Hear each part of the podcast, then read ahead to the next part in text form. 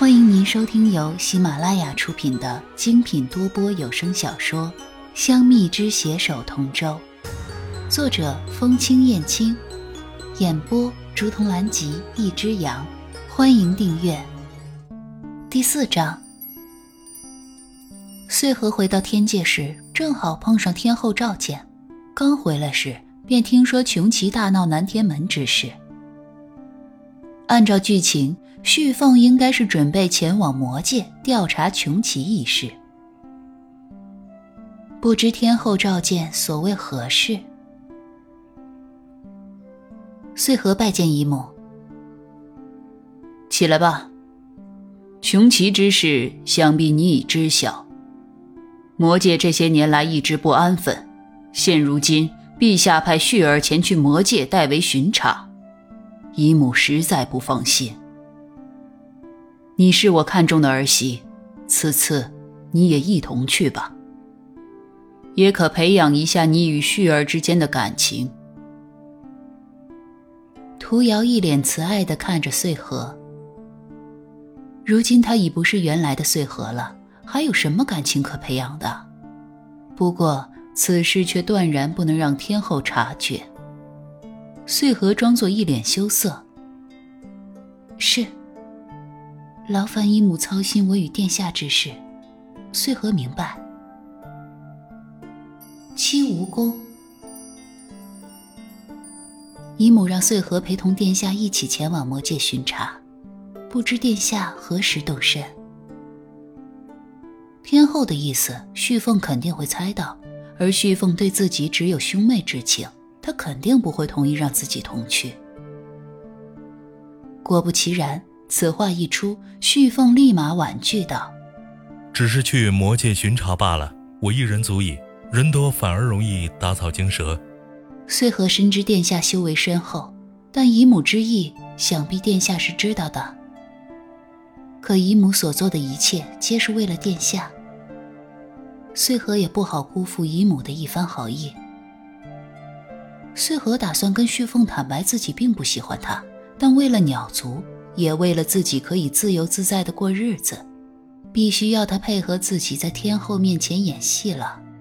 穗禾，我对你只有兄妹之情，况且我现在无心娶妻，你亦不必在我身上浪费时间了。殿下不说，穗禾也能看得出来，殿下是喜欢上那锦觅了吧？我，旭凤被说中心事，一时竟无法反驳。实不相瞒。自穗禾看出殿下心中所属之人时，便想明白了。这么多年了，殿下一直都知道姨母的意思的。如若真喜欢上穗禾，定然早就喜欢上了。更何况，殿下如今心有所属，也就更不会喜欢穗禾了。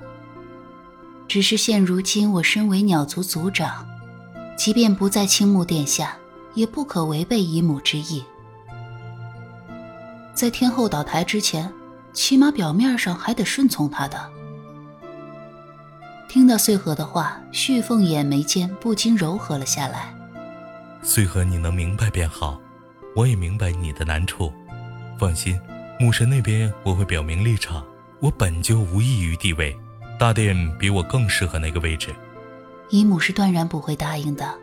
姨母对殿下寄予厚望，总担心大殿下与你相争。这才撮合你我，想为殿下你巩固势力。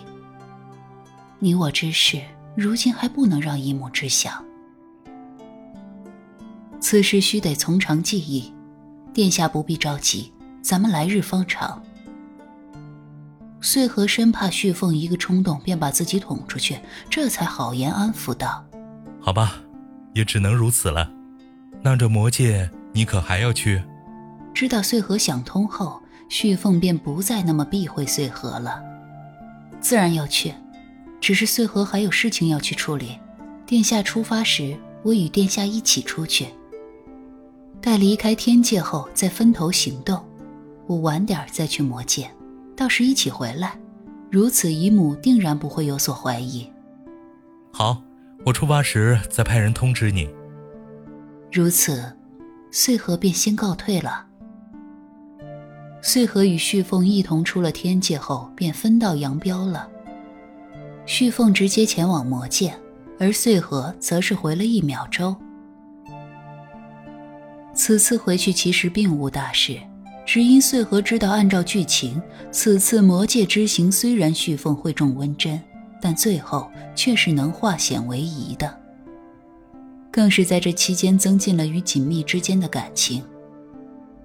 而且最重要的是，魔界并不好玩，还不如人间花样多。穗禾处理完事情，赶到魔界的时候，旭凤已中了穷奇的温针。为救旭凤，穗禾、润玉等人一同来到花界外围，等待锦觅回水镜取夜幽藤。这锦觅仙子真的能拿到夜幽藤吗？如今天都快亮了，再耽搁下去，凤兄怕是撑不了多久了。刘英看到旭凤气息越来越微弱，眉头不由得皱了起来。刘英公主莫要担心，锦觅仙子既说了让我们等她，那她必然有办法拿到夜幽藤的。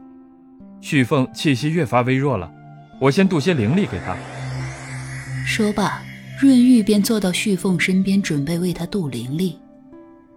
这润玉与旭凤的修炼功法相克，若是润玉把水系灵力转换为火系灵力渡给旭凤，恐怕对她自身伤害也极大。想到这儿，穗禾立马上前阻止道：“夜神殿下，莫是忘了穗禾？穗禾与二殿下所习功法皆为火系，由我为二殿下渡灵力。”更为妥当。如若夜神殿下因此而折损了自己，穗禾如何向二殿下交代？润玉一听也不觉得有何不妥，毕竟穗禾一直倾慕旭凤，况且穗禾确实比自己更为合适。穗禾公主所言极是，公主与旭凤所习皆为火系法术，由公主来渡灵力，确实再合适不过了。润玉看着穗禾给旭凤渡灵力，心中越发疑惑，只觉着穗禾比照以前沉稳了许多，给人的感觉也不一样了。因着天后的原因，穗禾虽不至于对自己恶言相向，但也从不给予正眼相看。如今的穗禾让润玉越发看不懂了。天色微亮时，锦觅终于出现了。将夜幽藤给旭凤服下后，不出片刻，旭凤便清醒过来了。长风主也在此时赶到了。锦觅，你好大的胆子，居然敢把我花界圣草叶幽藤随便拿给外人用，还私自离开水镜，你可知错？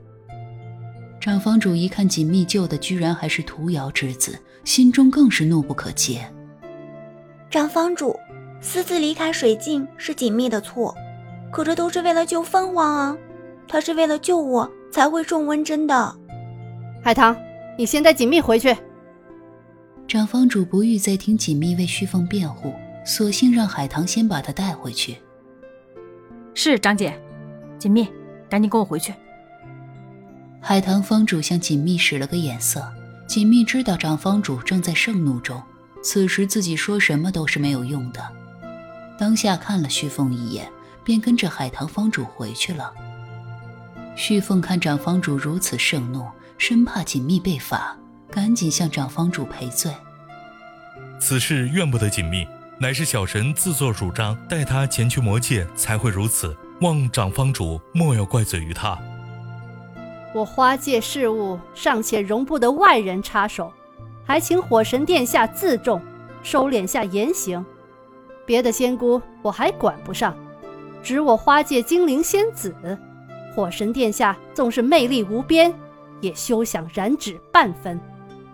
因着涂瑶的原因，长方主对这旭凤态度很是恶劣，更何况方才居然还看到锦觅抓着旭凤的手。长方主只怕锦觅会走鲜花神的旧路。旭凤面色一沉。小神自省，曾无言行不端之处，还请长方主莫要听信流言。至于锦觅仙子，却乃小神心之所系。你，火神还是休要妄想了。别的精灵小仙也就罢了，更何况锦觅。听到旭凤的一番大胆言辞，长房主彻底暴怒了。眼见形势越来越严峻，穗禾也不想旭凤与长房主交恶，于是上前劝解道：“长房主莫要与火神殿下置气。锦觅仙子离开花界那么久了，这些日子长房主为锦觅仙子的事，想必很是头痛。我们还是先回天界，不叨扰长房主了。”旭凤本还想说什么。但看到穗禾的眼神示意，便马上住嘴了。虽不知穗禾为何不让自己继续说，但从先前的对话中，旭凤也知道长房主对自己很有意见。若要与锦觅在一起，定然不能与花界的人交恶。那便有劳穗禾公主把火神殿下劝回天界了，莫要再在此处大放厥词。说罢，便直接无视旭凤。转身回了水镜。更何况锦觅究竟是何意思？以前便听闻父帝与鲜花神的传闻，莫不是这锦觅仙子？一直站在一边静观棋局的润玉，看着旭凤说出了自己的猜测。此时，旭凤也突然想起。多年前曾撞见父亲在书房中看着鲜花神的画像静默不语的画面，还有天界的刘子池。只是时隔多年，旭凤也记不清当时画中女子的样貌了。若锦觅真是父亲与鲜花神之女，那自己与锦觅断然没有半分可能。想到此处，旭凤神色不由得悲痛起来。